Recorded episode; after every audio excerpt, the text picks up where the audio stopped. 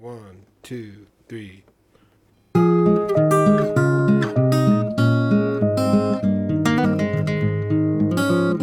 Hello, everyone. Welcome to listen to Amazing Parents 了不起的爸妈. I'm so excited to have Paddy with me today. Paddy is a full-time working mom with two kids. They just moved to Malaysia after living in Beijing for five years. Please enjoy her sharing about raising a global citizen. Welcome. First, I want to thank you for accepting my uh, invitation to share about your own experience, your education, philosophy. So, um, could you introduce yourself and your adventures all over the world? Okay, uh, I will try my uh, in in my broken Chinese 谢谢妮妮呢。啊，我叫 Paddy，我是赞比亚人，现在我们住在马来西亚。 当时我呃和我的家人在中国住了五年，我们就在北京。And I think I have still some very good memories and uh, very good connections to our life in China. 我我有两个孩子，我有一个是呃男孩，呃，and the second one is a girl.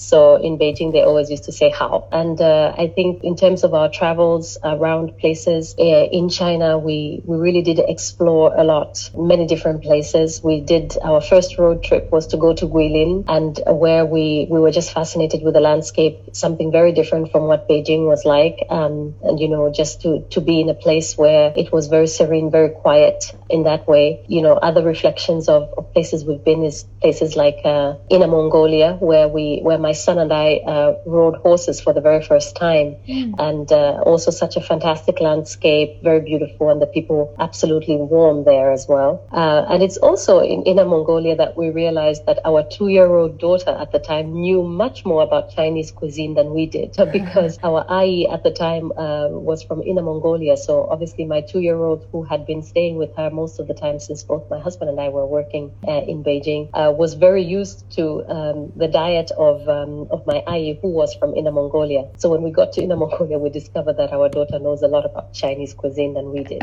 so yeah, so that's talking about adventures. But you know, um, I think about you know interesting adventures that we had um, in Guangzhou where we visited friends, or you know where I've also traveled for work. Pingyao, uh, Pingyao is a very special place for us. The, the, the historical connections that it had, but also just going to Taishan, you know, up mm. in the hmm. mountains. Uh, so we discovered because for us it was the first time uh, being in China. We discovered some very interesting parts of China. In terms of adventures abroad, I think the thing that stands most out uh, for me is traveling to New Zealand. Um, and we did a four week trip there where we loved the camping and the outdoors. Uh, and I'm a city girl coming from, uh, from Southern Africa in Zambia, mm. born in the city in Livingstone, mm. Victoria, where the Victoria Falls is, uh, and being raised uh, in Lusaka in the capital of Zambia. so being such a city girl, I, I was very fascinated that I could love camping and, and, and really did enjoy the outdoors there. Uh, what was also fascinating about New Zealand is that, you know, you found out that nothing was living in the ground. So no snakes or big spiders in the bushes that you would be scared that the children would go into the bushes or the jungle. Uh, yeah. And no crocodiles in the waters as well. Because I'm coming from a country where these two snakes and crocodiles are something that are very prominent uh, in the outskirts of the city, but also if you go to jungles and parks and forests. So those, that's one of the outstanding travels uh, when I think about New Zealand. Thailand was also an amazing place to be. And we spent an amazing time there with friends where, you know, and friends that we met in Beijing. We did a fantastic trip just to, uh, moms and kids to start with. And uh, uh, it sounds very chaotic, six women meeting together and uh, taking all their babies with them. But uh, a very memorable trip, even for my son. And even still together, we are still very close friends uh, mm. at this mm. time. So I think also travel has something to cement uh, the foundation of a friendship. So that's very important. But then, you know, the other travels to Indonesia, uh, because that's also closer China. And also when we traveled back to uh, the African continent, you know, traveling within Zambia, within Europe, where mm-hmm. my husband is from. He's from Denmark. So we've done a couple of traveling in Denmark. We've been to Spain, to Sweden. So, an all around trying to give uh, children the, the experience of understanding that the world is diverse uh, the world has got many different colors, but that the world sometimes also doesn't have a lot of color in some places, that the world can be still, the world can be fast, it can be slow, and that we can choose our pace in life and we can adapt to the rhythm of nature, and that's very important. Yeah, so that will be about my travels. How's your school education? I'm an economist by background, mm-hmm. and um, and I studied with uh, with universities in the UK, and I worked in Zambia, in Tanzania, and in many parts of uh, Southern Africa. But as well as currently, I also have been doing some work in West Africa and around the world. And like I said, I'm in Malaysia, also focusing some of the work that I do here. Uh, I'm particularly interested in the subject of, of people moving, so migrations. Mm. You know, being a migrant myself and understanding uh, what motivated me to travel, what motivated us as a family. And here I, I really go back to saying that travel, I think, has been in my DNA. You know, you did ask the question here, sort of, you know, what, you know, do I think that the education that you get really inspires somebody to to explore the world? I think it has a lot to do with that, and I think it's a, it's a combination of your education, but as well as a drive to see something that is different. You know, I want to see something that is different, and for me, it's been to see something different from my home and my upbringing. And I would like to bring parts of the beauty that I've seen elsewhere back home, hopefully one day in a longer term, uh, because I'm hoping that traveling is not something that will be constant throughout throughout my life or the life of my family. So I feel that you know it's been in my DNA in my country. Um, in Zambia, my grandfather comes from a tribe that um, my father's father comes from a tribe that traveled uh, mm. from South Africa to settle in Zambia because of a war. So they moved because of that. Uh, and then decades later, you know, my grandparents, uh, both my grandmother, my grandfather, from my uh, from my parent, from my both parents' sides, they migrated to the city. You know, looking for better opportunities and trying to bring development back into their villages. Years later, my maternal grandfather becomes a freedom fighter against the, the British regime. Post independence, he's part of that struggle, and you know, he lived in the UK, in France, uh, in the US, and uh, interesting enough, he was also ambassador to China in the late 80s. So China has always had a special connection, for me in the in my in my DNA. Um, yeah uh, and somehow so you would say that it's been written. And then coming to my parents, they traveled a lot within the country. And my father worked for an international bank uh, that was looking at restructuring the bank at the uh, at the time. So we traveled a little bit. And then at school, I studied French because I wanted to follow my mother's sister, who still lives in Paris and is still a great inspiration for me. And also, I wanted to become an interpreter. So I think you know all that came and shaped you know how I, I looked at my university studies. I, I think I broadened my my spectrum from that. Mm um, and also my work at the same time. So I feel that education also opens doors that there's some parts of you that obviously fear the new and that fear becomes less and less. Doesn't mean mm. that I'm completely fearless in every place that I've gone uh, to explore the world as, you know, as an individual and also as a family. But I do think that, you know, education and sort of a personal drive has something to do with, um, with wanting to, to explore the world. It's a beautiful story. So thank you. You know, I remember when, when we were, we, we, we moved from, uh, so my husband and I used to live in Tanzania and then we were moving from very warm climates, uh, mm. you know, uh, having a beach very close to you in Dar es Salaam in Tanzania, yeah. and we moved to China. Mm-hmm. We were also new parents at the time. Yeah. Uh, our son was only four months old when we were moving to uh, wow. to China, and um, and I remember saying to my grandmother, "How is it going to be?" And you know, she lived in China in the 80s, mm-hmm. so she said, "I was never bored, not for one day when I lived in China." So that was a very big push for me and mm. a very big drive to realize that if in the 80s, you know, uh, my grandmother was not bored, you know, wow. I was entering China at a very interesting mm. uh, peak and time uh, in China's um, growth, uh, development, and history as well. Mm. So uh, I thought, yeah, you have to take things as they come and always have to find, you know, what's the silver lining in it. So yeah, very interesting uh, connection there to China. Yeah, based on all your experience and all the sharing from your families, from your friends, like, so what's your vision for your child, for their education, for their future life? So I, I think before lockdown, mm-hmm. parents became teachers. I had a different vision. Um, and of course, I think now my vision is very much informed by having seen my, my children, educating them, you know, being the main parent who provides guidance for, for their online learning. So they still both did get online learning. Mm-hmm. I forgot to mention, actually, I have two children. One is six and the other one is four years old. Both pretty determined. I think my four year old has a mind of a 13 year old. Um, so very much knowing what they want.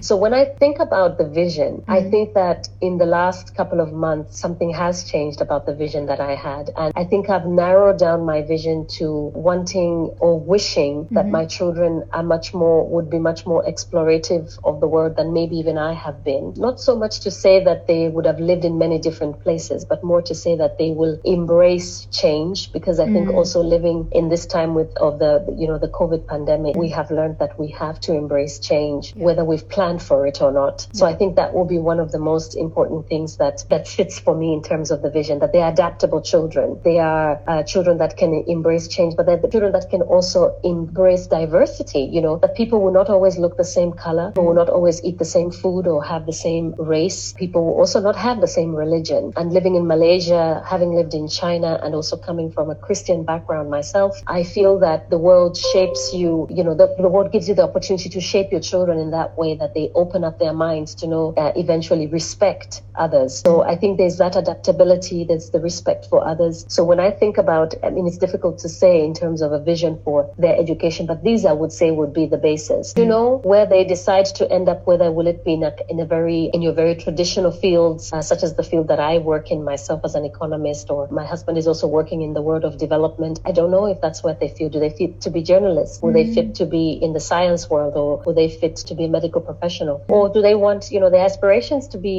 a fireman, a carpenter, a, a hairdresser? Mm-hmm. You know, so when you think about the vision and what uh, the, the education that they that they want, I think a lot of parents are thinking about what we want our children to be, which has become much more narrow because we actually have to realize that sometimes we are not in charge of that process and we would have yeah. to let the children to have the, the will to determine. Of course, with our guidance, with the guidance of a school environment that provides the right ingredients for them to make a meaningful that are that will be useful also for the world, that they will be a contribution to the world's to the world being a better place for everybody. So you mentioned about change. Is there any story mm-hmm. you have to meet the change or you have to uh, embrace the change? Yeah. Yes, I think for the most part of our travels in our life, my the life of myself and my husband, my husband has taken the job that has moved us to the next country. Mm. And I have been, you know, blessed to be able to find employment where we have moved wherever we have gone so far. So I think that the biggest change that, that has been is to, to adapt to a new environment, to adapt to a new network. Mm-hmm. And in the beginning, I used to see this as a challenge because, you know,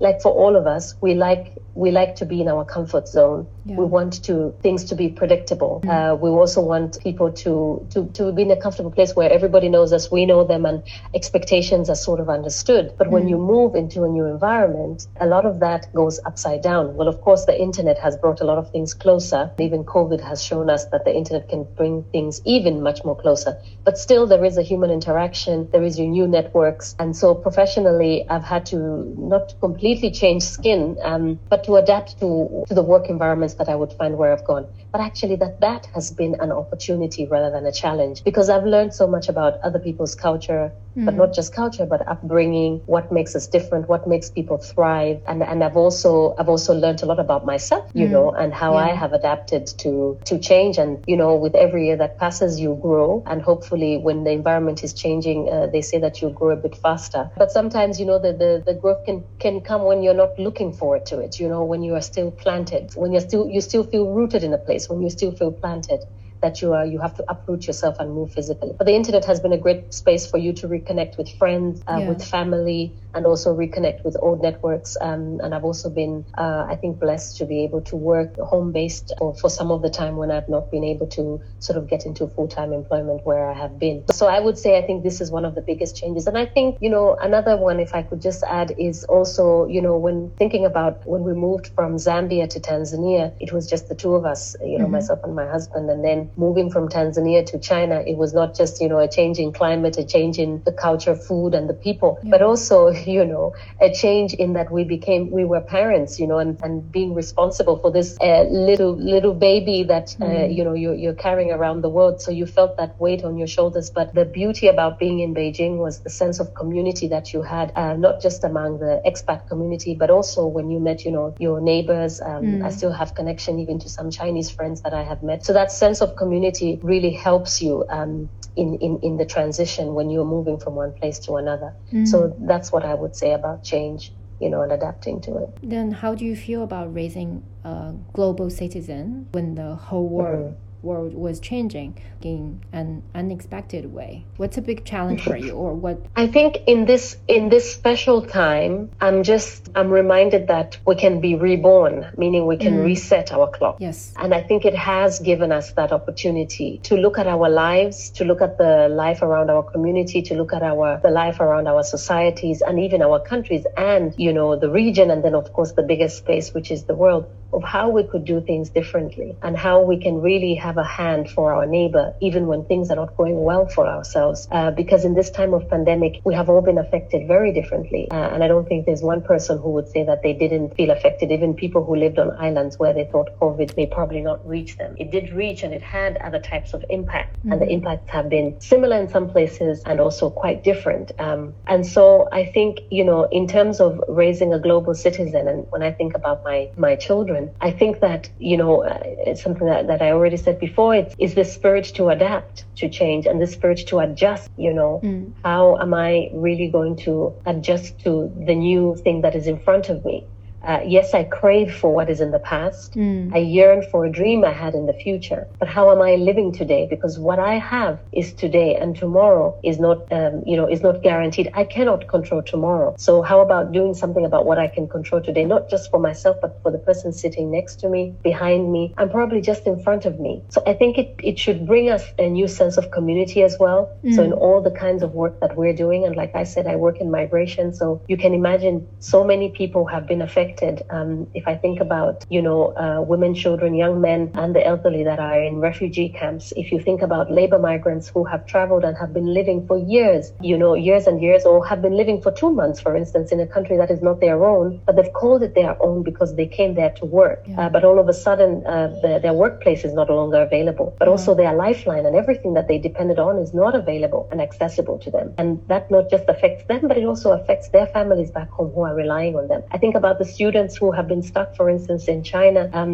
and haven't been able to go back home mm. because they've realized that if they went home, it would mean maybe that they're locked down outside their university campus and they would like to attain that education and that's important for them. You know, I think about families that are separated at this point because the father was working in one point and the and the mother is living with children in another place. I mean, there are so many types of scenarios that we can think about. Mm. Or the elderly that have been not been able to see their children because they are considered the most vulnerable for this pandemic. Yeah, so many things coming out of there. And even in this time of sadness, uh, for some, for, I mean, in some families, they're really, really sad events happening around, you know, loss of life and um, unfortunate uh, situations. People have a hope, mm. you know, and I think yes. that's the kind of that's the kind of global citizen that we want to have. The global citizen that has a hope that even though I'm not really sure about what's happening out there, I can I can look to what I have today. I can look to what my neighbor has today, and to, together we can sort of, you know, move through this um, difficult time forward. Thank you. I'm really Super. appreciate. Yeah. yeah. really appreciate about what. You said. Thank you. you. No, thanks yeah. a lot, Nina. Thanks. Uh, thanks for having me, and uh, thanks for um, allowing me to share my insight. Thank you. Thank you for your time, yeah. and thanks for your sharing.